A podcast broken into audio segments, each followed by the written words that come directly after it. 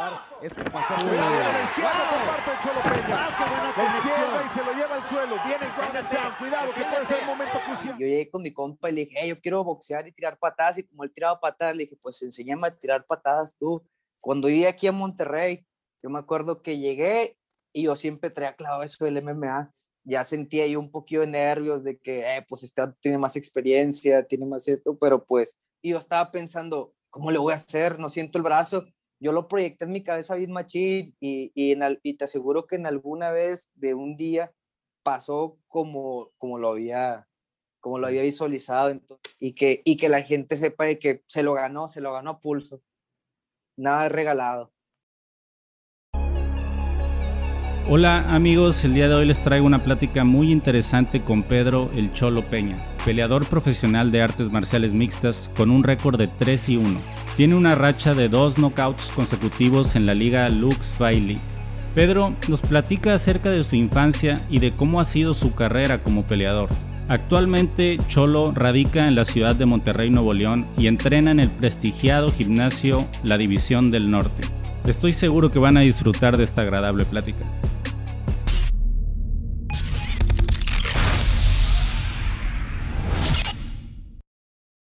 Tal amigos? El día de hoy tenemos un invitado muy especial, una joven promesa de las MMA de origen regiomontano. Bueno, entrena en, en Monterrey actualmente. La presencia nada más y nada menos que de Pedro el Cholo Peña. ¿Qué tal Pedro? ¿Cómo andas? Qué rollo banda, chido, chidote aquí, descansando. Sí, me contabas que vienes de entrenar. Simón, ahorita entrenamos como a la una y más lo del entrenamiento y la comida, pues apenas estoy acá relajándome. Bien. ¿Cuántas horas te, te echaste de entrenamiento el día de hoy? Como en la mañana entrené una hora y media, ahorita entrené otra hora y media. Y en la tarde como a las 7 entrenamos ahora sí una hora nada más. Bien. Y ahorita No sé. estás fuera de campamento, es nada más como cuando viene una pelea a, corto plazo próxima, aprietas el entrenamiento. Ahorita, ahorita estoy en campamento, estás en estamos camp- aventándonos tres sesiones diarias. Regularmente, aunque no estemos en campamento, nosotros entrenamos así, pues nos dedicamos pues al 100%, entonces estamos todo el día desde la mañana hasta la noche, más las clases que damos, porque también me dedico a dar clases personalizadas y ese rollo. Entonces todo el día me la vivo ahí en el gimnasio encerrado, pero pues está chidate. Sí, es parte, parte del show. Y bueno, un peleador ya de, de tu nivel que se desenvuelve en las ligas, pues en las más importantes de Latinoamérica, debe estar a tope todo el día entrenando para, para mantenerse en ese nivel. Sí, ya nomás cuando llega el campamento le apretamos más machín, pero igual son las mismas sesiones. es- nos acostumbramos a darle así de que 3, 3, 3, 3, 3, 3. Entonces siempre estamos como que, como que al tope. Y, aun- y a veces hasta estamos en campamento y decimos de que, pues, o sea, si, si- o sea, tú sientes de que, eh, pues a lo mejor falta una sesión más, pero ya estamos haciéndola así de que bien machín, como, como a veces hacemos mucho en competencia, nos impulsamos, pum, pum, pum, pum, pum, y estamos como que, ta, ta, ta. Claro. Y Sí, no, no tienes que estar a- dándole bien duro. bien machín. Y eh, de hecho, mencionas que estás en campamento porque tienes un compromiso en Lux 15, ¿verdad? Vas a, vas a Simón, pelear. ¿Ya, el sa- 6 ya conoces a tu rival? Sí, me lo cambiaron, pero me toca pelear ahorita con Kevin Morales, creo. Peleó en Lux 12, creo. Sí, sí, sí lo ubico. Va, va a estar buena. Va a estar vez chido ese tiro, Simón. Va a estar chidote. subiendo, subiendo el nivel. Sí, de hecho, ahorita Sí. vamos a hablar de, de tus peleas que tuviste en Lux, que la- las dos han estado, han estado magníficas. Una Dejas- guerra, a mí me gusta bastante ese rollo, intercambiar y entrar ahí a la, al, al choque y todo ese rollo. Que se vaya arriba, que se vaya abajo, donde sea, pero siempre estar como que en movimiento. Siempre he sido como que una persona muy, muy así. Entonces, para donde se va, siempre estoy como que Exacto. No, y lo has dejado claro, lo has dejado claro en, en las peleas que he visto tuyas en Lux Fight League, se nota, o sea, no quieres dejar nada a la decisión. No, todo es a lo que es, a, a reventar. Entonces ya, una probadita de lo que vamos a ver en, en Lux, Lux 15. Bien, Pedro. Mira, yo más o menos el formato que estoy manejando en, en mi canal de YouTube y en Spotify es entrevista a peleadores y mi objetivo es dirigirme a los jóvenes que tienen la, inquietud de, de de introducirse al mundo de las artes marciales mixtas, quieren empezar a entrenar y quieren saber la, historia de las personas que, que admiran o de algún peleador que ya esté bien consolidado, como es tu caso. Entonces, quiero comenzar por una, una pregunta muy simple. Tienes 25 años, naciste en 1995. 95, el 3 de abril. Exacto. Eh, comenzando la plática, dije de origen regiomontano, pero eres de, de Coahuila. De Coahuila, Minas de Barroterán. Ah, naciste en Minas. Bien. Simón. Ok, me imagino. Es que solo viene Coahuila en la información que pasaron. Este, pensé que Saltillo es Coahuila, ¿verdad? Saltillo. Sí, pero hay cuenta que Saltillo de aquí está como una hora y Minas de Barroterán está como unas cuatro, pero hacia el otro lado. Entonces está un poquito separado de, de aquí, pero Saltillo sí está muy cerquitas. Son Ah, como perfecto. que diferentes. Sí. Simón. De Monterrey, ¿cuánto queda Minas? Como unas tres, cuatro horas, dependiendo, pues si te vas en camión son unas seis horas por las paradas y todo el rollo, pero pues Sí. si vas en carro unas tres horas cinchados y te avientas. Perfecto. Pero está chidote, te avientas el camino y como casi todo es en línea, pues, pues te lo avientas más tranqui, un poquito más rápido, vas con tu música y concentrado y todo el rollo. Excelente. Sí, sí, a mí también me, me agrada manejar. También, Sí, está chido. Acá, antes de, de hacer un viaje largo, la noche anterior empiezo a preparar mi playlist del viaje. Un playlist. Ajá, exacto. Y de noche todavía está mejor, más bonito, porque te como que te clavas más y vas más acá, que, ah, qué chido, con el airecito y todo el rollo del, del, del clima. Exactamente. Bien, para poner en contexto un poco y conocer tu historia, Pedro, ¿cómo fue tu infancia en Minas? Eh, y vienes de una familia de varios hermanos, eres de los más chicos, de los más grandes. ¿Cómo, cómo fue tu infancia? Eh, en mi infancia, pues yo nada más tenía un carnal, mi hermano Cristo, de hecho es tres años más grande que yo, pero desde morrillo siempre él y yo eh, estábamos como que en constante pelea, todos los días nos peleábamos, aunque fuera, y, o sea, y pelearnos a golpes, pues como hermanos, va, nos, nos tiroteamos y siempre me ganaba el vato, siempre, siempre salía perdiendo yo y me acuerdo que me pegaba y que me hacía llorar. Y yo decía, no, hombre, mañana voy a ganar yo y nos volvíamos a pelear. Y mi mamá siempre que no, órale, abrácense, son hermanos, no se van a pelear. Y pues ahí nos abrazábamos, nos, nos, nos arreglábamos ese día, va, o, y o inclusive hasta en la misma tarde nos volvíamos a pelear. Y siempre estábamos en ese pique, así que casi siempre estábamos él y yo de que ahí de que nos peleábamos y no nos peleábamos. Y luego de repente cuando ya estabas como que muy tranquilo, decías, este pedo está bien raro, ¿por qué no nos hemos peleado? De repente mi hermano salía por atrás con un gato y me la aventaba así en la espalda, teníamos un gato y se nos pescaba y era como que, ¡ay! Estabas en la computadora y pues te quitabas y ya te la ganaban y todo el rollo, pero siempre fue así como que nos tiroteábamos, de hecho me acuerdo una vez, creo que la primera vez que, la, la primera y única vez que le gané a mi hermano, nos estábamos peleando y como que yo me enojé más y pum, pum, pum, le pegué y le Ajá. gané y como que el vato empezó a llorar y, y no sé, nunca lo había ganado y lo vi llorando y hasta sentí bien gacho, así como que Ajá. chale, mejor lo hubiera ganado, me sentí bien mal. Y mi jefita me regañó y me dijo, le vas a abrazarlo. Y mi carnal no me quería abrazar. Me la acercaba y nada, quítate, nada, esto, no lo otro.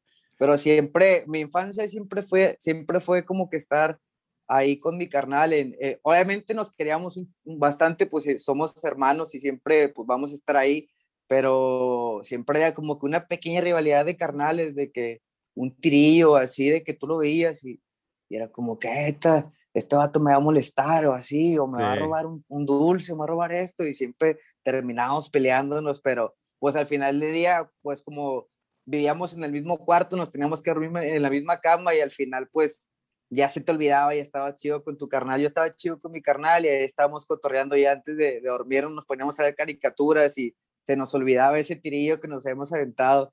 Entonces yo creo que mi récord empieza desde ahí con mi carnal, casi todas perdidas. Y ahorita le digo, eh, ¿qué onda, vato? Nos íbamos a pelearnos, pero no quiere. Est- Estaban más duras esas que varias profesionales que te aventaste Sí. ya. No, hombre, mi carnal estaba bien prendido, le valía. Una vez me acuerdo que estábamos quemando basura en la lumbre y el vato s- mete como que un plástico y lo quema todo y luego me lo avienta así en las manos, me cae, cae en los brazos y como que, eh, ¿por qué hiciste eso? Eh, al vato le valía, estaba bien prendido. Más de maloso, así. Más de maloso. Sí, bueno, yo, yo también me identifico. Yo también, yo vengo de una familia de tres hermanos. El más grande me lleva seis años y el que sigue me lleva tres años. También nos peleábamos. La verdad es que no tanto, pero sí, sí, de repente había, había golpes. pero yo no, o sea, mis dos hermanos mayores yo nunca les podía ganar por más que me, me esforzaba. Uno tenía que, sí, tenías que agarrar algo para ganarle, si no como quiera siempre te bañaban. Y tres años, ahorita tal vez, bueno, tú tienes 25, tu hermano 28, ya no se nota tanto la diferencia, pero cuando eres chico, tres años es un buen. Es bastante.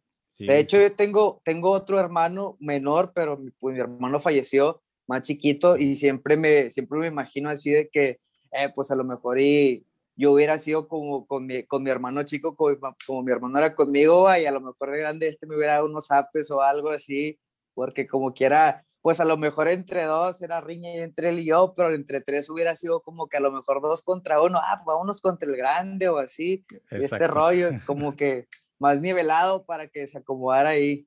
Sí, hubiera sido así. También en mi caso, te digo, éramos tres y a veces hacía equipo con el más grande para contra el del medio. O, ah, era el más bañado el del medio. No, no, había de todo. O sea, de repente hacía equipo con, con el del medio y yo que era el más chico contra el más grande. De repente ellos dos contra mí. No tanto de golpes, sino que se nos enojábamos o nos empezábamos a molestar, ¿no? Pero eran de pronto equipillos. Pero bueno, son cosas que se van a, son comunes, ¿no? Entre los hermanos, parte de la Parte de la hermandad, sí, de huevo. Si no, no se como que eso te ayuda a formarte más, ¿no? Como que una, después lo ves y dices de qué, pues este, o sea, ves a tu familia, a tu hermano y, y te das cuenta que todos esos momentos como que forman algo chido, o sea, crean una hermandad más que, más que cualquier otra cosa. No, yo me pongo a pensar a veces de los hijos únicos, o sea, la, la, las vivencias de ellos, porque tú vas a la escuela yo en mi caso, de mi caso personal, iba a la escuela y alguien me alarmaba de todos o me decía algo, y yo ya tenía la seguridad de que pues me peleaba con mis hermanos, entonces pues ya sabía más o menos ese rollo, pero alguien único. Ya ibas entrenado. Sí, exactamente. Y un hijo único, pues sí, tal vez son más temerosos o no sé, distinto. Como que, y como que hasta eso como que los cuidan un poquito más, ¿no? Como que pues como es el único le ponen un poquito más de atención, que no se de peleando y todo el rollo, como que son más cuidadosos en ese aspecto. Sí, sí, es muy, distinta la, la, infancia de un hijo único, debe serlo completamente. ¿Y tu hermano entrena actualmente artes marciales o nada que ver? No le fue, no, no, por eso. no mi hermano, él es maestro y ese rollo, él se fue por otros lados, él, él es más como que más inteligente ese rollo. Entonces, él siempre fue muy estudioso, siempre le gustó bastante todo ese rollo y, y él se enfocó pues en sus estudios bien machín y todo el rollo yo también, pero me enfoqué más en lo que son los golpes y todo el rollo. Entonces me quedé de que nos subimos como que, pero pues como quiera de vez en cuando, sí nos, o sea, no nos peleamos, va, pero sí como que jugamos ahí poquillo. Sí, ya, ya. Para acordarnos de antes, sí. para acordarnos. Como, como, como que de repente, hermano, cuando se pone a tomar de repente, sí es muy, busca, muy busca pleitos y digo, eh, este vato hubiera sido bueno para pelear, porque sí es como que a veces medio así, medio agresor acá. Sí, pues ya lo, traen en la sangre un poco, pero pues no, no se puso a entrenar ese rollo. Ya sé, hubiera estado chido que entrenara. Bien. Oye, Pedro, ¿y cuándo fue cuando la primera vez que, que te topaste con el deporte de las artes marciales mixtas? ¿Llegaste de lleno al MMA o empezaste primero por alguna disciplina distinta? No, hombre, fíjate, ahí en Barroterán donde yo vivía había un gimnasio de un camarada, eh, se llama Jim Tai, hacían taekwondo y ese rollo.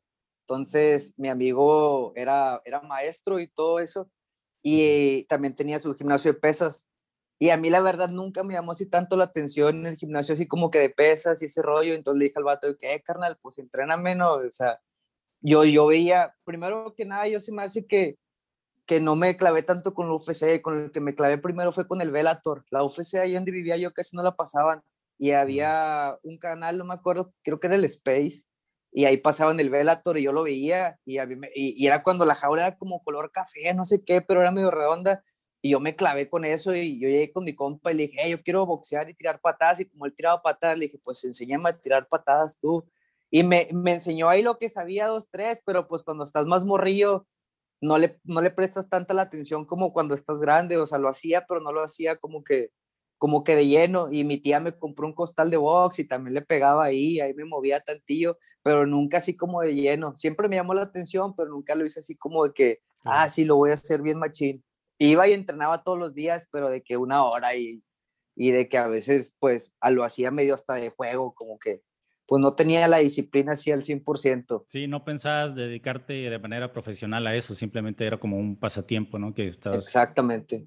¿Qué edad tenías en ese entonces? como unos 14, 15 años. Se me hace pues, sí. Es buena en edad. en, la, en la edad en la que andabas acá en el, en el desmadre, que todo, que empezabas a ver cosas nuevas y ya no, ya no veías lo mismo igual, andabas como que mironcillo para todos lados. Sí, la adolescencia. Sí, para todos lados a ver, ah, no, esta muchachita, ah, no, acá, que es una cerveza y esto de aquello. como que aprendiendo nuevo, sí. Recuerdo bien esa edad. ¿Y eras peleonero aparte de con tu hermano? ¿Te peleabas de pronto sí que en fiestas o en la escuela? Eh, creo que más que nada en la primaria era más peleonero, ya cuando fui creciendo, en la secundaria también, pero se me fue como que, o sea, como que me fui calmando más y todo ese rollo. No era así tanto como de que ir a buscar tanto pleito. Sí me gustaba y todo el rollo, pero era más cuando estaba más morrillo que cuando andas todo hiperactivo y así. Y de, hecho, de hecho me acuerdo una vez que me peleé en la primaria, la primera vez que me acuerdo que me peleé contra un niño que, que el vato molestaba a todos y me acuerdo que molestaba a todos y yo estaba gordito de niño, no estaba tan gordito, pero estaba gordito y el vato me molestaba y me decía cosas y todo el rollo. Tenía un compa y, y nos estaba molestando los dos y no le pegué ni nada, nomás como que me llegó a molestar y lo agarré del cuello y, y, lo agarré así contra la pared y pues como yo estaba más pesado, pues no se podía quitar y no le pegué ni nada, pero hasta ahí llegó y el vato ya como que mejor ya no quiso nada, ya no me volvió a molestar nunca. Y ahí yo dije que, pues ya no voy a dejar que, que me vuelvan a, a, pisotear así, va, y, y a nadie me volvió a decir nada, ni porque estaba gordito, ni por nada. y ahí fue cuando yo dije, ah, pues está, como que acaba, o sea, no dejarte te ayuda a que no te moleste ni nada de ese rollo. Sí, Entonces, claro, poner una hasta aquí. Ándale, a veces sí me decían cosas y de que, ¿qué, qué hiciste? Así como, más prendidillo, pues ya había saboreado lo que era el, el defenderse, el, el, el, el, que el vato ya no, te, ya no te abordara tan machín como antes. Y de hecho, pues yo me acuerdo que a veces iba a la escuela y decía, este vato me va a molestar o me va a decir algo. Y lo dejé pasar varios tiempo, nomás que, nomás que le puso un, hasta aquí. No se dejen, chavos, como quiera de nadie. Claro, sí, sí, sí. No, no se dejen. Ahora le, le ponen el nombre de bullying yo en mis tiempos sí. esa palabra no existía, el bullying. O sea, no, no, no, te tenías que aguantar. Era un, era un buscapleitos y que, ah, bueno, pues la única forma de, de, de quitártelo encima era confrontarlo. Lo podías dejar pasar, pero el vato iba a estar sobre ti siempre, entonces tenías que hacer algo. O a lo, a, hay mucha gente que tiene facilidad con las palabras y a lo mejor a veces hasta los, los ahuyentaban con pura palabra de que eh, tú, que este y que lo otro, pero pues había veces que, que eso no los frenaba que claro. los calentaba más y te iban y pues lo único que tenías que hacer era defenderte, si no pues ahí va a estar. Ahorita ya es bien diferente, pero pues antes siempre era así, se, se, se tenía que defender uno, si no pues ahí van a estar sobre ti todo el día y todo el día y todo el día. No, sí, ahorita es muy, muy diferente. Y ahorita, sobre todo en la situación que estamos viviendo de pandemia, o sea, todo ese roce de los niños, de la, la, pues ahora sí que el bullying y ese tipo de cosas, o sea, las clases son desde casa, o sea, no tienen ese contacto. Va a ser una, sí. una generación bien distinta a la de los niños de ahora. Se va a perder bastante jugar a los tazos y todo ese rollo. Exacto, sí. Uy, sí, no, por sí, ya estaba perdida. Ahora imagínate ahora que ya nadie va a poder hacer muchas cosas de que salir y todo el rollo. Sí, no, va, va, va a ser algo que va a impactar bastante la, a la generación actual de, de, niños, definitivamente esta, esta época.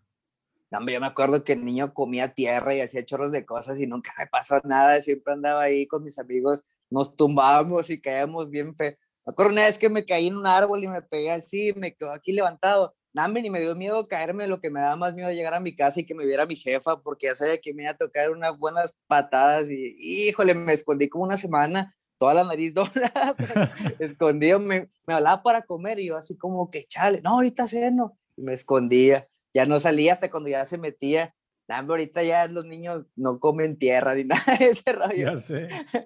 Te daba más miedo el regaño de tu mamá que la herida que traías.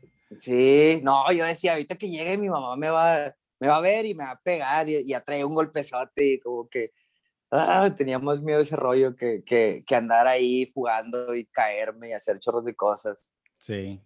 Oye, Cholo, ¿y a qué edad te fuiste a vivir a Monterrey? Yo tenía unos 17 años, 18 años.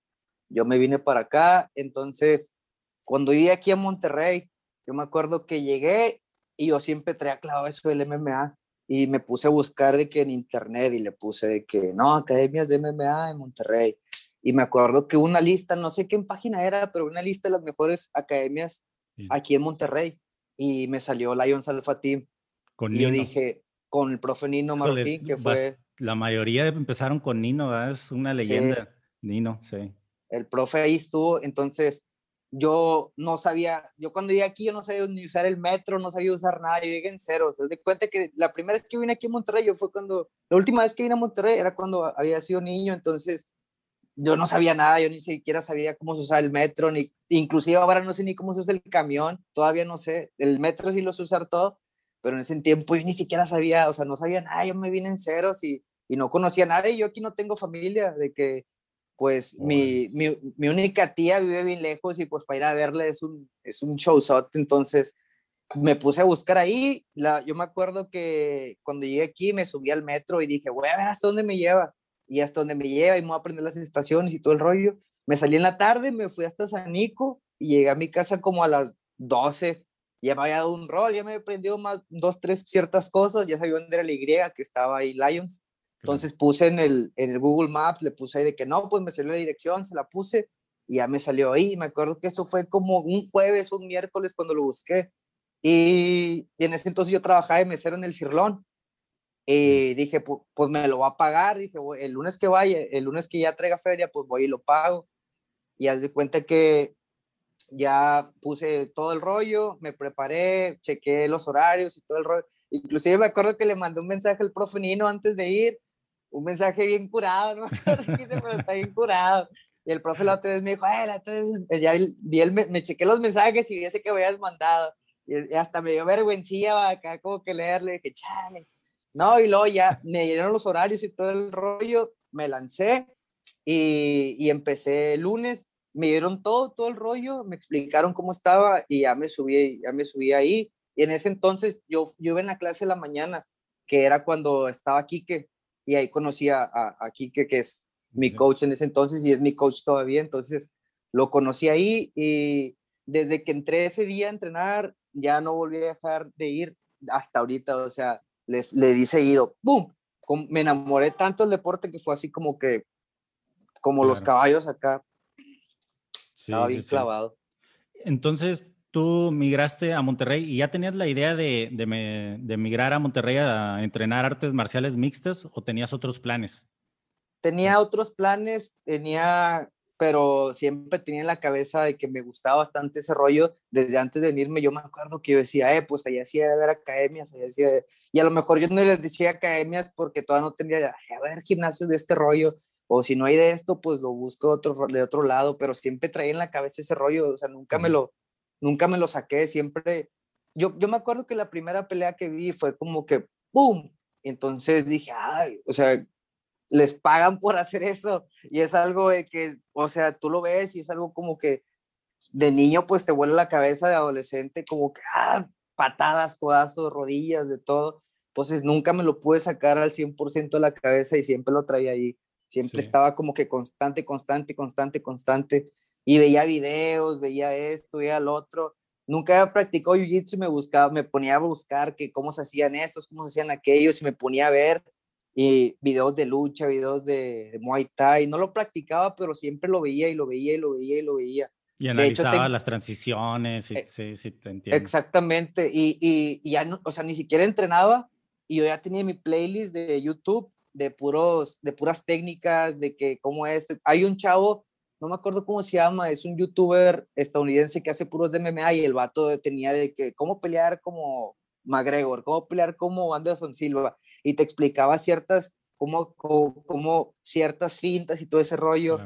Y, y, y, yo lo veía, yo lo analizaba y decía de que, ah, pues o sea, siempre como que lo traje aquí y me gustaba bastante y, y, y, yo creo que fue tanto que me enamoré del deporte que siempre estaba ahí, ahí, ahí, ahí, ahí, ahí, y viendo y leyendo y todo el rollo. Entonces, cuando llegué aquí fue como que a huevo tiene que haber un lugar y me puse a buscarlo en corto.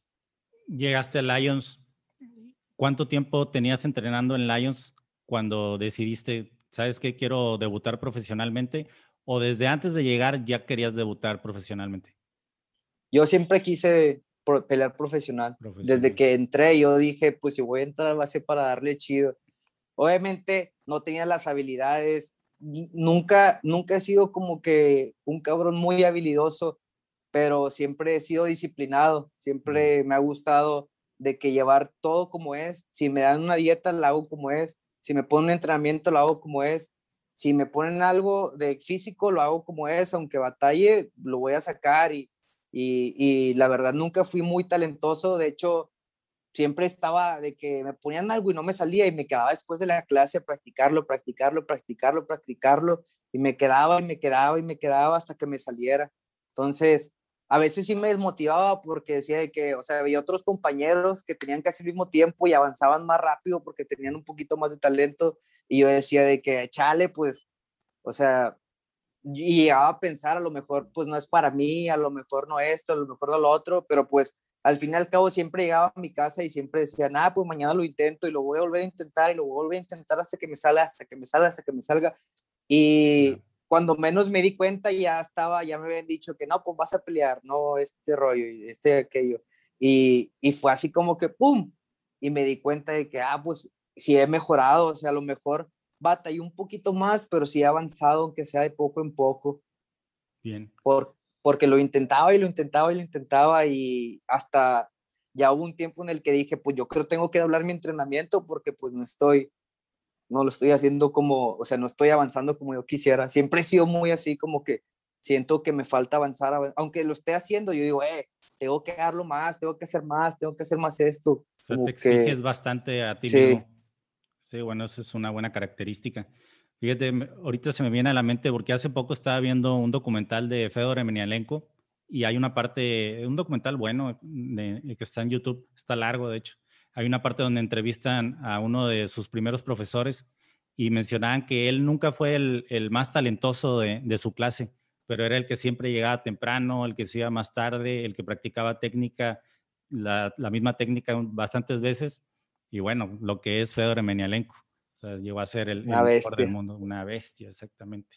Y decía, de hecho, lo menciona ahí en el documental, que el que era más apto, tenía más aptitudes, era Alexander Emelianenko, que era su hermano mayor y llegó muchísimo más lejos Fedor que Alexander. O sea, sí, la tenacidad siempre va a vencer al, talento puro, definitivamente yo creo la... Sí, sí, sí. El, corazón y todo el rollo como que te ayuda también a que te hace fuerte mentalmente y siendo fuerte mentalmente está cabrón que alguien te vaya a quebrar. Claro. Y Pedro, antes de, de tu primer pelea profesional, ¿tuviste peleas amateur? puras de Muay Thai, de MMA no tuve, tuve unas 10 peleas, creo que 10, 9 peleas de Muay Thai.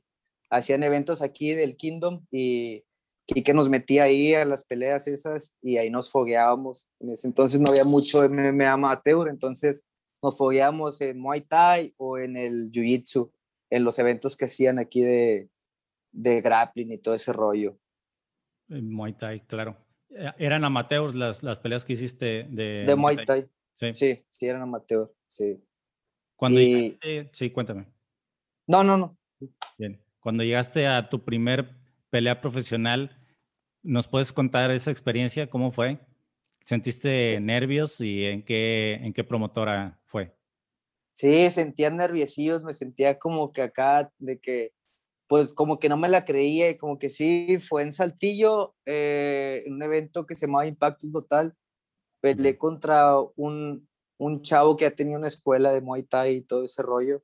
Entonces, pues ya sentía ahí un poquito de nervios de que, eh, pues este tiene más experiencia, tiene más esto, pero pues dije, nah, yo le voy a atorar, no me importa quién sea, yo como que le voy a atorar y le voy a dar machín. Y, varios compañeros pelearon ahí, peleó varias, varias bandas, creo que ahí esta peleó, creo que en esa cartelera peleó a Vallaga, peleó ah, César, César Vázquez, peleó varias bandas, peleó varias bandas en esa cartelera. Y, y haz de cuenta que yo sentía los nervios bien machín, pero pues como te digo, siempre Kika ha estado ahí y, y, hemos tenido buena comunicación y el, y el vato me transmitió acá de que pues seguridad, me sentía más seguro, me sentía inseguro y me empecé acá como que de que a meter de que yo en mi cabeza yo voy a ganar, yo voy a ganar, yo voy a ganar y yo ya me visualizaba de que yo me visualizaba ganando de diferentes maneras. Entonces, cuando ya me subí, yo me solté y empecé a hacer lo mío. Pum, pum, pum, el vato me quiso patear en corto, pa, pa, pa, pa, y la acabé en el primer round. Y bien feliz porque yo dije de que pues es, e, es, lo que a mí me gusta y, y, me sentía bien chidote y también pues tener a mis compañeros ahí conmigo me, me, me ayudó bastante porque pues escucharlos que te están como que tú puedes y que esto y que aquello me, me motivaba bien machín. Y te debe dar bastante confianza de que tu primer pelea profesional la ganes y por nocaut en el primer round. O sea, te dices a ti mismo, oye, sí, sí sirvo para este deporte, ¿no? Definitivamente. Regresaste al gimnasio, imagino, con muchísimo más ganas, más enfocado. Con más... Ahí fue cuando, ahí fue cuando me di cuenta que valió la pena todo, de que me quedara, de que me quedara más tiempo practicar las técnicas, de que doblar entrenamiento, de que dejara ciertas cosas que hacía ahí fue cuando dije de que no, pues está, está chidote este rollo, está, me hizo sentir muy bien. Claro, Pedro. Bien, estaba checando tu Tapology y viene aquí una pelea en Fierce Fight Night que peleaste contra Salvador Izar. Ahí se fue, se fue, sí, se fue a la, a la, decisión. Pero antes, antes de esa pelea, ¿alguna pelea importante que te gustaría mencionar aquí? Que no esté registrada en, esta página? Pues yo creo que de esas fue, esa fue de las más importantes. Ahí peleaba en 70 kilos. Ahí peleé en 70 kilos y la acordamos en 72, pero mi compa no dio el peso, llegó un poquito pesado, como en 74, y como quiera, pues dijimos que se arme, no pasa nada, pues son, es poquillo como quiera, así se arma pero yo creo que esa fue de, la, de, la que, de las que aprendí más, que dije, pues se tiene que trabajar más y hay que atorarle machín. No me deprimí ni nada porque pues, pues es parte del deporte, perder y, y pues aprender, aprendes de ahí y yo aprendí bastante esa pelea. Me divertí, me divertí bastante porque pues de pie sentía que estaba dominando, nos estábamos dando de que de golpes y de golpes y de golpes y, y, a mí me gustó bastante esa pelea porque yo sentí que seguía y seguía y seguía tirando golpes y él me tiraba, yo le tiraba, me derribaba, me levantaba y eso que estaba algo más pesado que yo, yo decía, nah, yo me tengo que parar y, y, y como que esa pelea me ayudó bastante a crecer en, en ese aspecto de que, eh, pues, o sea, sí está chido, pero tengo que aprender muchas cosas más. Sí, es, es, lo que también me agrada bastante de las artes marciales mixtas, de cómo cada peleador de una pelea a otra es un peleador completamente diferente, o sea, siempre están en constante evolución y se nota, pues sobre todo en, los buenos, ¿verdad? en los buenos peleadores.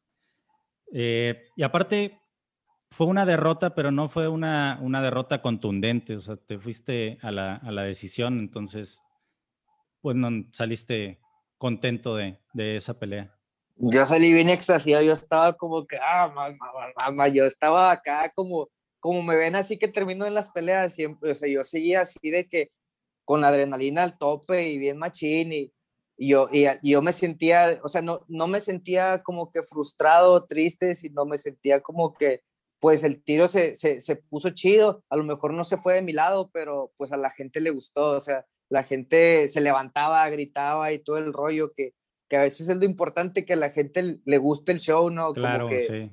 De que, de que la gente, ándale, que la gente vea y diga que pues valió la pena la feria que pagué para venir, sea mucho, sea poco, lo que sea, pero se está, está haciendo un buen espectáculo y se, y se ve chingón. Y, y, yo la verdad me hubiera gustado ver ese tiro, no te voy a mentir, pero pues se aprende y aprendí bastante después de ahí. Me enfoqué en otras cosas que no estaba trabajando que yo no a lo mejor no veía en ese entonces y, y me ayudó a, dar un paso grande, o sea, de que no, pues ahora, o sea, tengo que hacerlo más profesional, tengo que hacerlo más así, no tengo que regalar, no tengo que regalar libras, no tengo que hacer esto, no tengo que hacer lo otro, tengo que mejorar mi lucha, tengo que hacer esto, tengo que hacer aquello.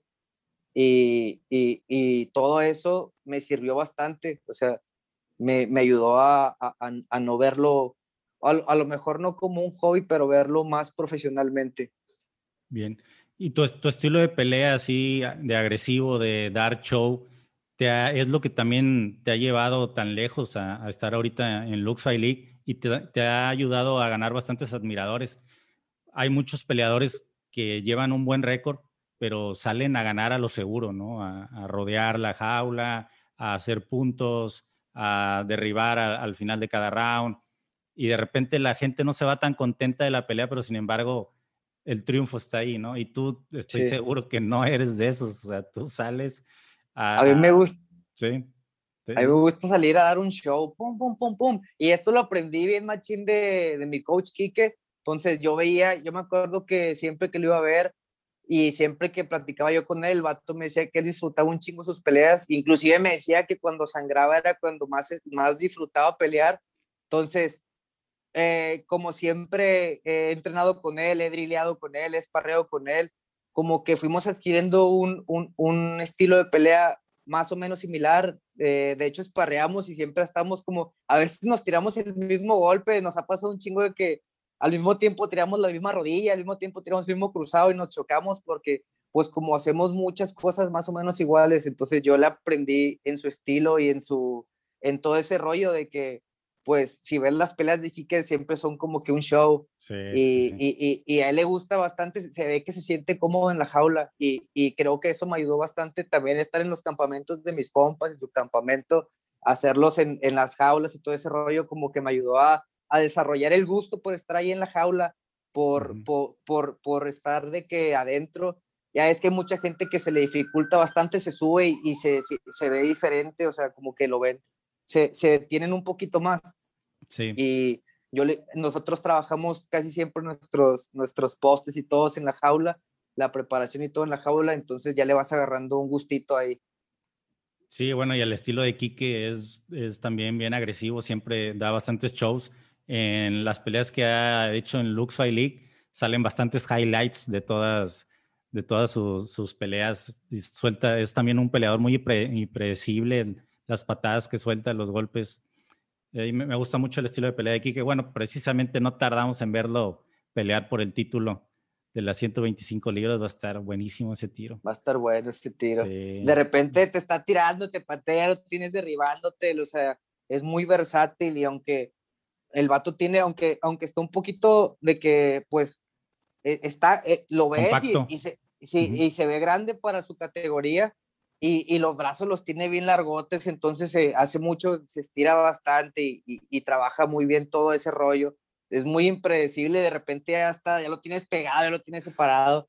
Y, creo que mucha, mucho de que, de que me haya chido peleando ha sido de que siempre lo he tenido, o sea, siempre lo he tenido a él de sparring principal y, de, y con quien hago drills principalmente. Siempre ha sido como que mi partner de que ya, o sea, ya está fijo, siempre el primer round siempre le damos él y yo. El primer round en todo, en lucha, en jiu-jitsu, en, en sparring, en todo. Siempre ha sido como que ahí, ahí estamos aprendiéndole machín. Qué mejor que él. O sea, significa que estás entrenando con, con personas de, de, bastante nivel, de muy buen nivel. Ahorita estás en la división del norte, ¿no? En LDN. Así es, en LDN. es un equipo bastante, bastante fuerte, hay, hay muy buenos nombres.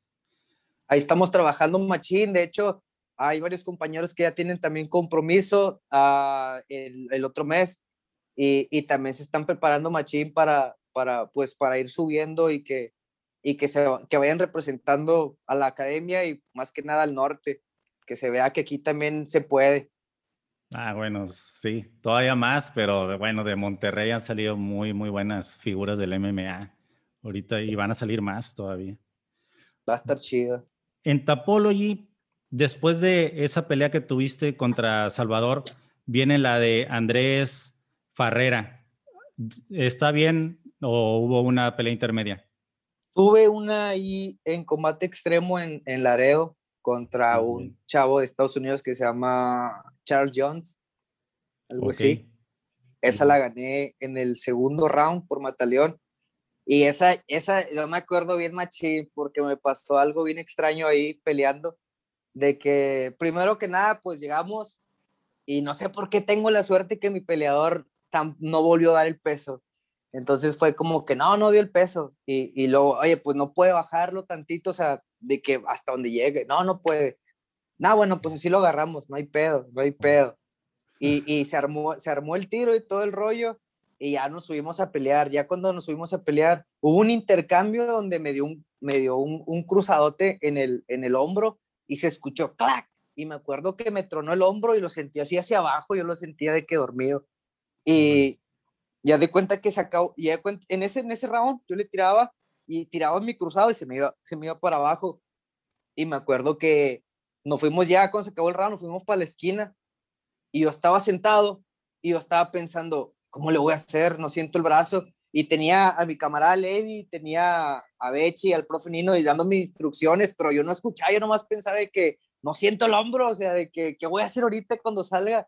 Y yo me quedaba así de que, me, me quedé así pensando y dije, no, pues la voy a cambiar, ya no, o sea, voy a cambiar el, la estrategia a luchar y haz de cuenta que empezó y, y, y, empecé, no sé si se dio cuenta él de que mi, de que mi brazo estaba lastimado pero estuvimos ahí fajándonos, entonces lo alcancé a pegar a la malla y lo empecé a luchar, lo luché con el, lo, cambié y luché más con este lado, pero había momentos en los que tenía que levantarlo y, sentía de que dolor insoportable, ¡ah!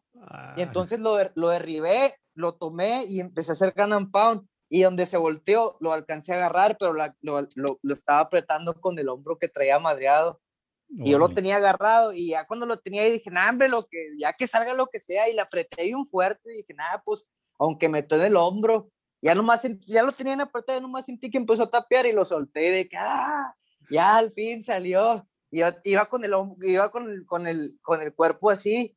Entonces cuando ya nos van a, ya, ya van a levantar el brazo para, para decir que gané, este el, el, brazo que tenía lastimado, el brazo que me iba a levantar y me lo levantan y yo estoy de que, ah, que y luego, ya de que estaba todo así, me bajé. Y, y para acabarle, se me acerca un chavo y me dice, vamos a tomarnos una foto. Y le digo, Simón. Y en eso como que se mete abajo de mi brazo para que lo abrace así. Y me lo levanta y yo salgo en la foto como que, ¡ah! Acá, de que ya no podía con ese brazo, lo traía bien madreado y tardé ratito porque... Cuando traes una lesión, esa lesión se vuelve como un imán, ¿no? Todos te pegan ahí, todos te quieren agarrar ese brazo, ese lugar. Exacto. ¿Y, y fue grave la lesión? No, fue yo creo que más que nada en el momento, el golpe y todo ese rollo. Yo para el lunes ya andaba entrenando otra vez, me fui a entrenar y, y ahí andaba con mis compas y el viernes que tocaba sparring estaba sparring nomás con un bracillo. Acá que pum, pum, pum, pum, pum, pum. Siempre he sido como que no puedo, aunque pelee, voy al gimnasio el lunes y, y me presento, aunque sí, estoy muy lastimado, aunque sea nada más a ver, pero no puedo como que dejar de, de estar ahí. Claro, sí, constante, a pesar de las lesiones hay que, seguirle dando. Sí, sí, sí.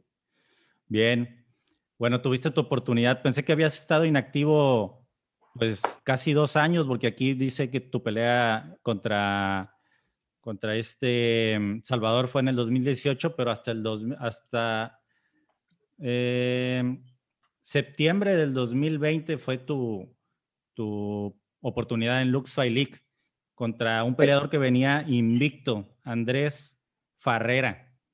Venía invicto, ya tenía una, una pelea en Lux Fight League en la que le había ido muy bien. Y bueno, lo terminaste rapidísimo en el primer round. Eh, empezaste a, hacer intercambios, te, viste muy superior en los intercambios, estabas conectando bastante. Andrés no supo salir de, de cuando lo pusiste contra la malla, hasta le conectaste más o menos dos, tres con buena potencia, pero hubo un derechazo que hiciste que... Un Troyan. sí, sí, sí. Eh, bueno, yo vi esa pelea, de hecho, la, hablé un poco de ella, la, la narré en el momento, estuvo impresionante. ¿Cuál fueron, ¿Cuáles fueron tus impresiones de, de ese combate? ¿Qué esperabas de Andrés? ¿Sabías que era un rival difícil? Sí, ya sabía, ya sabía que estaba duro, ya, ya, yo me esperaba que fuéramos a intercambiar golpes. Ah, esperé un poquito que se fuera a ir a que, que se quisiera ir al suelo y, ya también traía mi plan por si se iba al suelo, qué hacer y todo el rollo.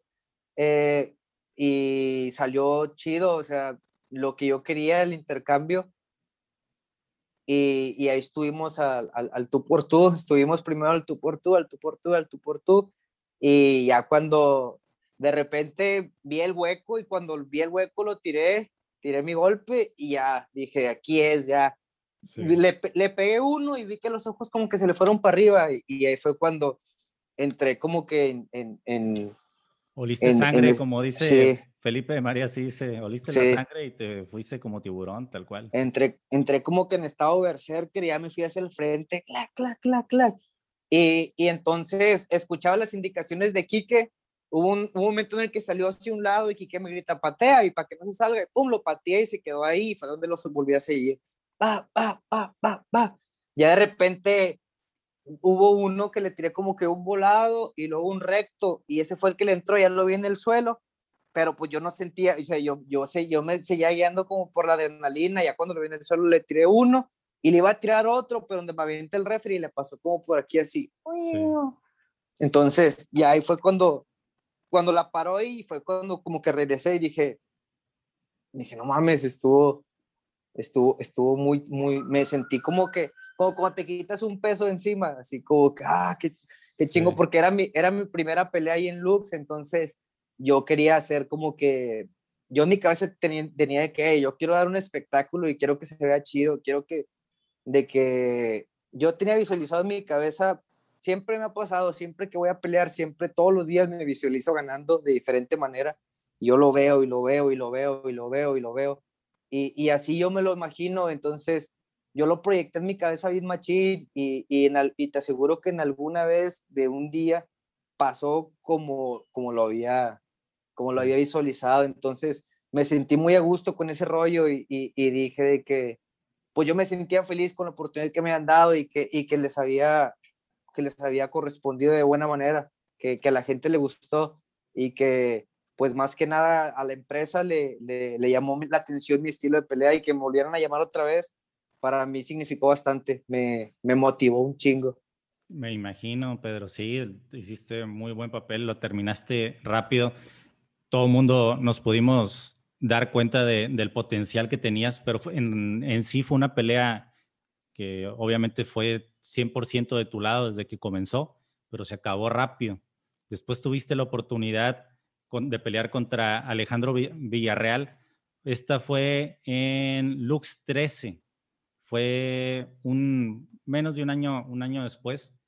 Y en Lux 13, ahí sí tuvimos oportunidad de ver un peleador muchísimo más completo, o sea, con derribes, que no lo dejabas tranquilo. Y el Titi Villarreal no es cualquier peleador, venía de un 5-0 y creo que te diste cuenta de por qué traía ese 5-0, porque te conectó unos golpes. Tenía la mano bien pesada. Sí, las manos se, no, se notaba, soltabas más golpes tú, pero los poquitos que soltaba él se, veía que traían bastante poder. Entonces, a lo que voy es de que te viste muy bien en tu primer presentación en Lux Fight League, pero en la segunda pelea sí nos dimos cuenta ya del verdadero nivel que, que traes, cómo lo tumbabas, no lo, no lo dejabas tranquilo. Lo tumbabas y no te aborazabas hasta que lo veías en buena posición, era cuando empezabas a aplicar el Gram Pound. De hecho, yo la, esa pelea la acaban de, subir a Lux, creo que sí, ayer, el lunes, la pusieron como match de la semana y me la, la volví a ver. Y no, o sea, te viste, te viste muy, muy bien. ¿Cuáles fueron tus...? Sí, estuvo buena. ¿Qué nos puedes narrar ahora o contar tú desde tu perspectiva cómo, cómo fue esa pelea? Ah, la verdad, eh, fue una pelea muy dura. El primer round me sentía así como que un poquito, mientras fui agarrando confianza, me empezó a soltar un poquito más y, y claro, pues Titi soltaba sus, sus, sus buenas patadas, sus golpes, eh, tiene muy fuerte las manos y también patea muy duro, pero pues yo decía de que yo no me voy a, o sea, no me voy a quebrar por algo así, no me voy a quebrar por esto, no me voy a quebrar por aquello, entonces dije de que yo voy a seguir haciendo lo mío y, y vamos a ver el resultado. Yo, yo siempre pensé, yo siempre pensé que el resultado va a salir chido, eh, va a ser una guerra. En el momento en el que él me empezó a contestar, yo dije de que esto va a ser una guerra. De hecho, hubo un momento en el que yo lo iba a derribar, lo tenía agarrado y me empezó a pegar en esto de que golpecitos así. Y fue cuando me abrió aquí, empecé a sangrar. Y yo vi la sangre y empecé a asustarme. Yo dije, mamalón, sangre. Y se me prendió la máquina y yo como que mamalón. Y pum, le contesté. Y nos seguimos dando. De hecho, cuando se acaba el primer round, yo me salgo bien feliz y acá de que bien feliz de que no, con madre. Y en el segundo round ya salí más confiado, ya me, ya, o sea, yo salí ya queriendo, ya queriendo pelear más, o sea, desde el principio quería pelear, pero ahora sentía así como que yo ya quiero, ya quiero, ya quiero, ya quiero. De hecho, el referee me decía de que pégate a la jaula y yo estaba de que no, no ni siquiera le puedes decir pégate a la jaula y yo estaba como que sí, lo pégate, ya como que lo escuché y me pegué, ya pudimos empezar. Yo estaba ansioso como de que yo ya quiero pelear, ya quiero pelear, ya quiero pelear. Y me sentí ahí de que... Y ahí fue cuando me empezó a soltar un poquito más y empecé a usar más la cabeza, a ver, a ver un poquito más los huecos, lo pateaba para ver qué me, qué me iba a hacer. Yo escuchaba su esquina su esquina le gritaba como que de que lo está haciendo, de que ahí tíralo. Entonces yo pensé, este vato me quiere tirar un volado para tumbarme o me quiere patear a la cabeza. Entonces yo dije, lo voy a estar pateando en las piernas para ver qué hace. Y cuando lo pateé en las piernas vi que no reaccionaba, entonces dije, entonces me quieren, me quieren ponterear, me quieren hacer algo. Y entonces fue cuando dije, cuando entré, y fue cuando entré que él tiró el volado y alcancé a hacer un catch y fue donde metí el volado por encima del suyo. Eh, y entró de que de lleno, ¡pum! Porque yo, donde lo escuché, donde escuché en la esquina, dije, ya descartaba la patada a la cabeza. De hecho, me tiró una y, y, y cuando me la tiró alcancé a sacar el cuerpo hacia abajo y a levantar con un volado que no le entró. La patada se me quedó aquí, pero pues porque yo ya traía en la, en la cabeza de que o me quiere patear la cabeza o me quiere dar un voladón. Entonces, cuando entró ya lo tenía ahí y cuando me ya me metí más seguro y cuando me metí fue cuando lo tiró, alcancé a hacer mi catch y mi volado. Ya después de ahí, ya nomás escuché mi esquina, escuché a Neto. Cuando cayó, Neto me gritó, ¡ya cayó! Y yo en corto le, me aviento con la jaula y cuenta que me impulso y me aviento y es cuando lo agarro. Y ya fue como en el tiro anterior que se prendió el modo berserker y ahí fue como que, de aquí soy, de aquí soy, de aquí soy, de aquí soy. Se levantaba y yo decía, nada, vámonos para abajo otra vez. Y sigue, y sigue, y sigue, y sigue. Fue un tiro muy chido, a mí me gustó bastante. Estuvo, estuvo bueno. Cuando dices en modo berserker, eh, ¿a qué te refieres? ¿Es, ¿Significa algo? ¿O es, es que yo vi un anime que se llama Berserker? Ah, bueno, pues eh, hay como quien dice, pasa en diferentes cosas. Por ejemplo, hay un Wolverine que cuando se vuelve acá como que loco, es, es Wolverine modo Berserker, como que modo loco acá, de que... Ah. Bien. ¿Nunca viste ese anime que se llama así, Berserker?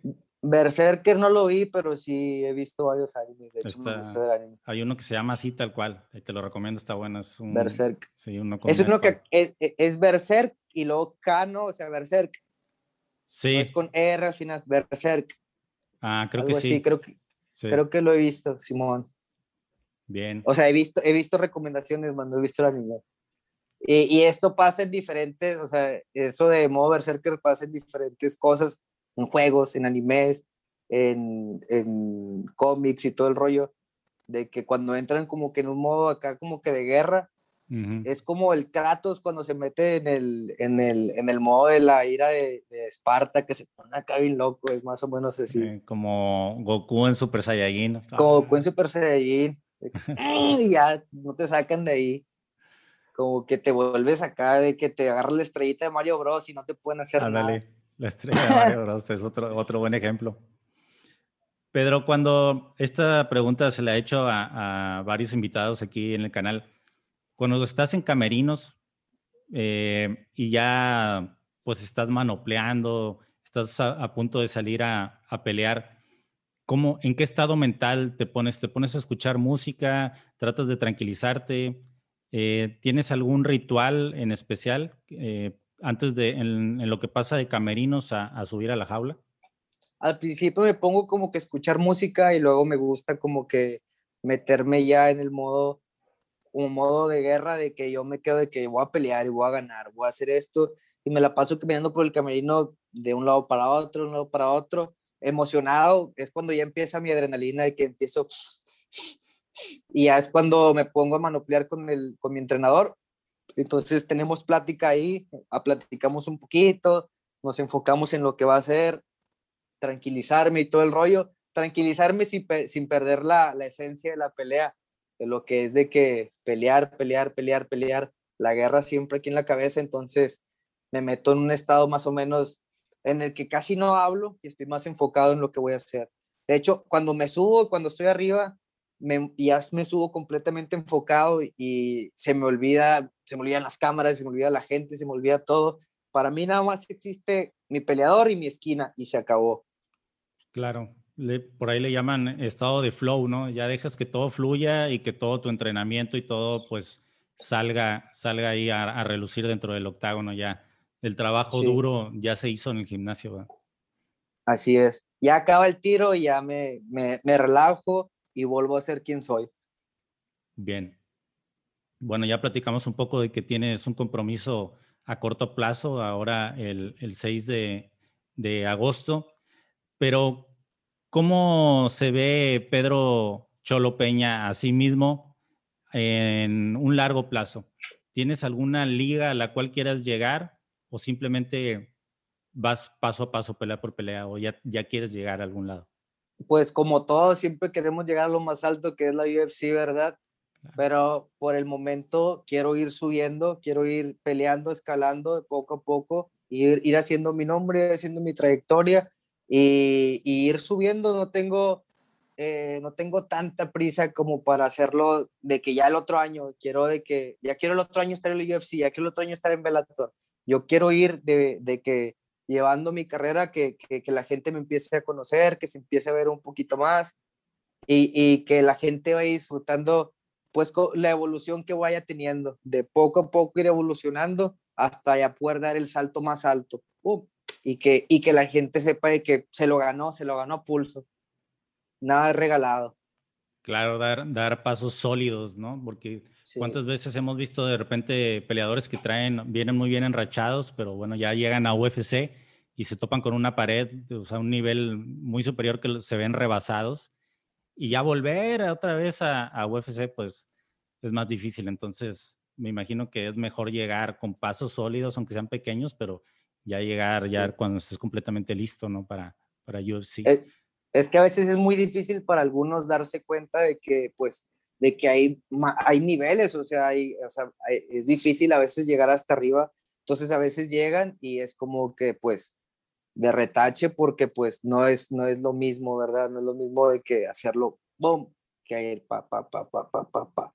Y está chido, está, aquí en México está chido porque, por ejemplo, eh, los que han ido al UFC han dado buen espectáculo, por lo mismo, porque pues han estado fogueando primero, entonces cuando les toca ir, pues se ven bien. Claro.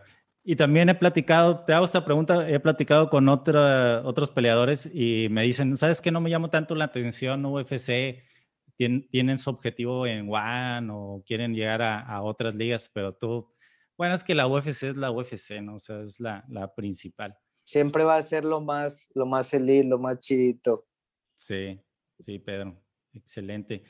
Otra pregunta, ¿qué, qué música escuchas? ¿Cuál es tu, tu, música que pones cuando estás en el camerino?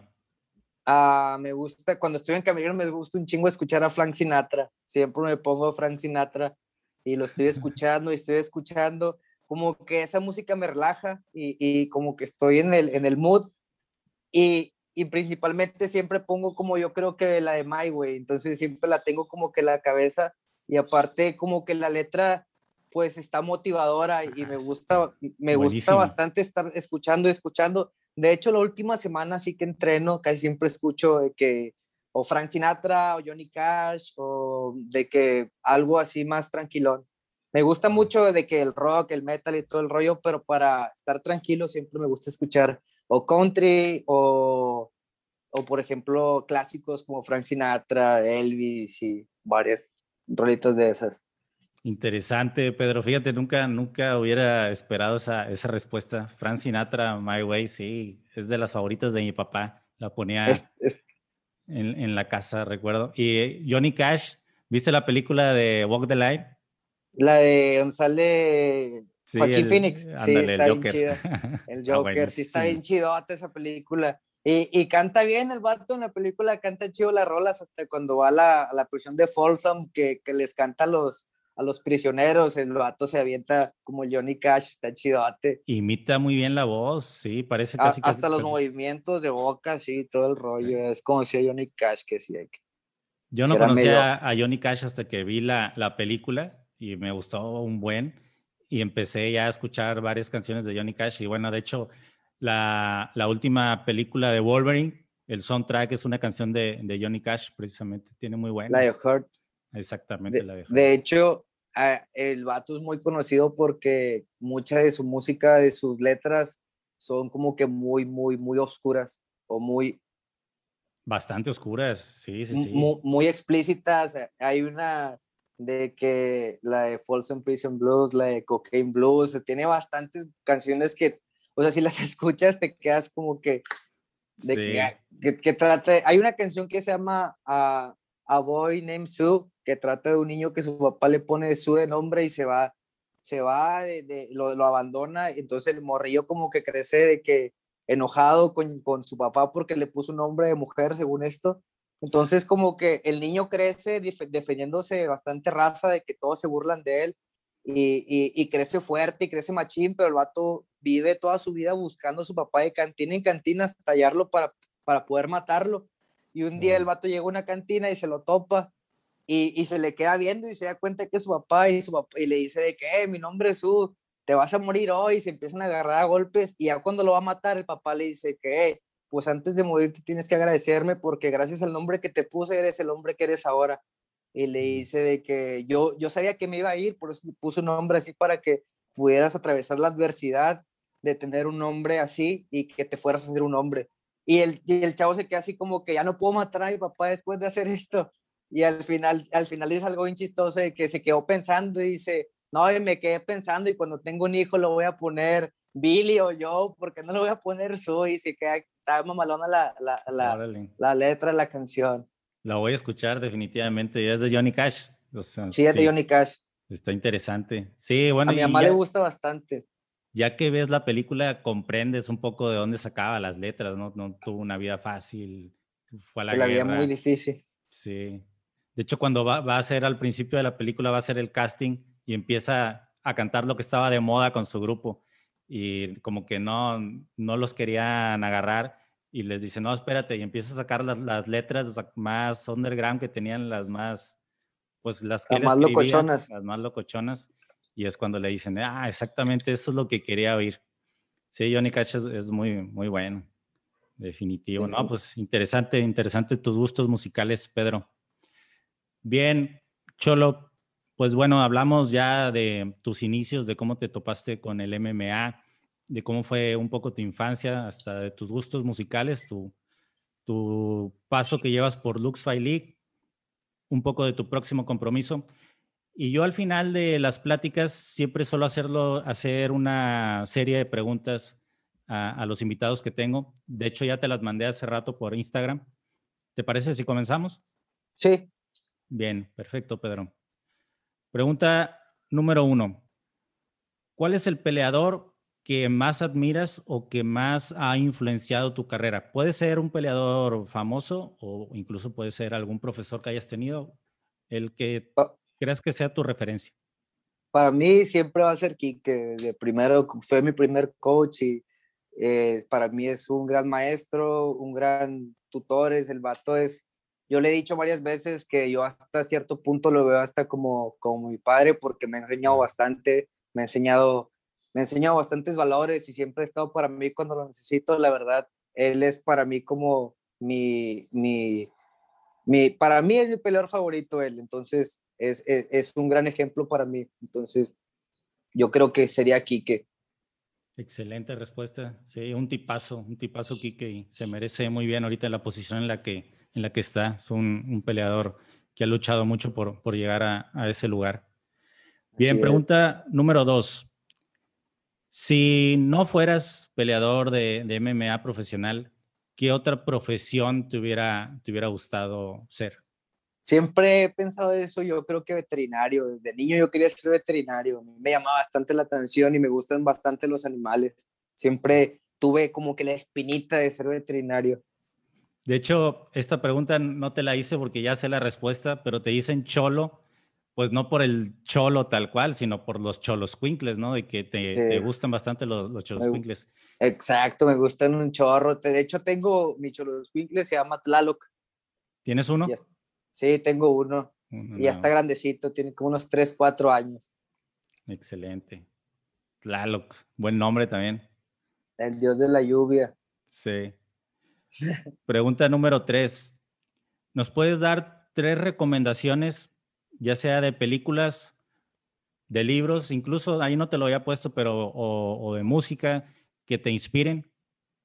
Yo creo que de música, Pearl Jam. Pearl Jam me gusta bastante. Yo creo que es mi banda favorita y tiene muy buena, muy buena música, muy buenas letras, de todo. Yo creo que desde morrito que yo lo escuchaba siempre fue como que cuando me sentía triste, cuando me sentía feliz, cuando quería hacer esto, siempre escuchaba Pearl Jam. Siempre había una canción de Pearl Jam que me hacía sentir chido. Y de película, mm, tengo muchas películas que me gustan, pero creo que mi favorita de siempre es la de Volver al Futuro 3, la parte 3 de la de los vaqueros. Sí. Porque me, me, me tiene bastante recuerdo. Yo la vi de, de morrillo con mi carnal y, y, la pasaba mucho por Canal 5. Entonces, yo creo que mis mejores recuerdos de ver una película con mi, con mi hermano, mi familia, fue con esa, porque ya la habíamos mil veces y, y y nos la sabíamos, nos gustaba. De hecho, también en otra película, yo creo que está Sangre por Sangre, Sangre por Sangre, yo me la sé el derecho y al revés, yo me la sé toda, me sé toda esa película y la he visto al menos unas 50 veces. Y, y la he visto en inglés y en español. Y cuando la viste ya era vieja, ¿no te tocó? Sí. Cuando, sí, obviamente.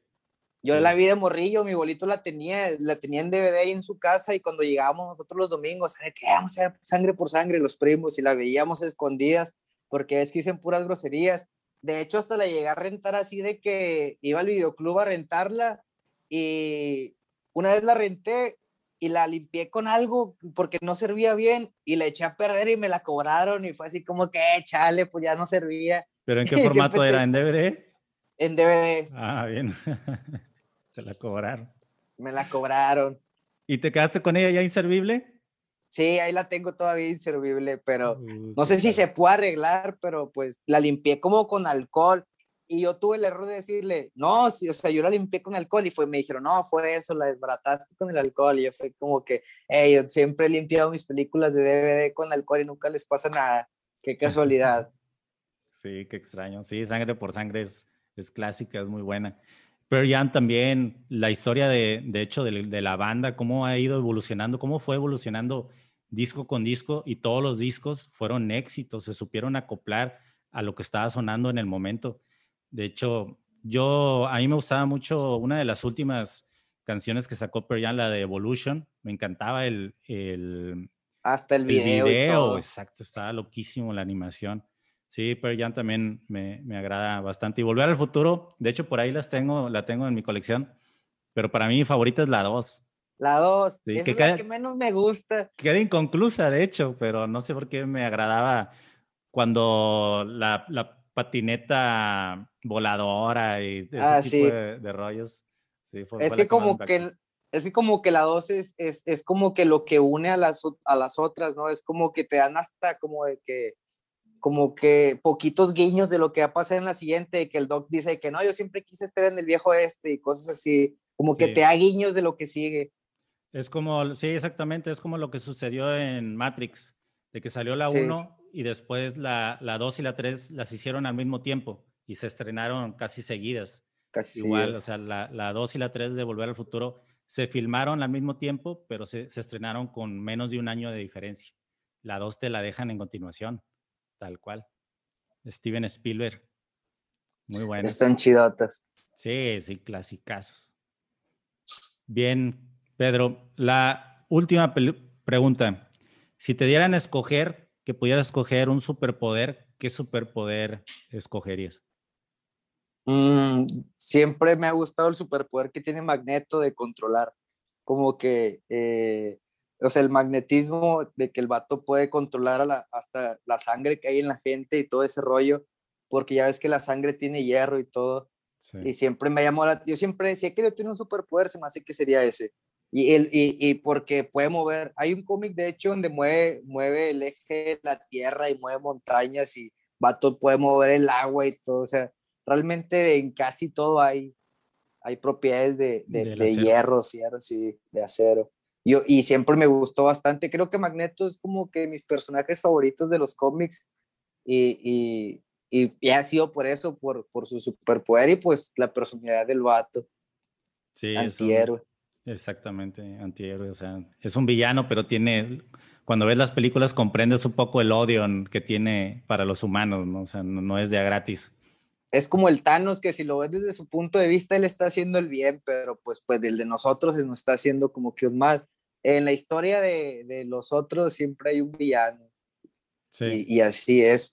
Nosotros somos también el villano en la historia de otra banda. Es casi lo mismo. Exacto, sí. Buena, buena analogía, buen, buen punto de vista, Pedro.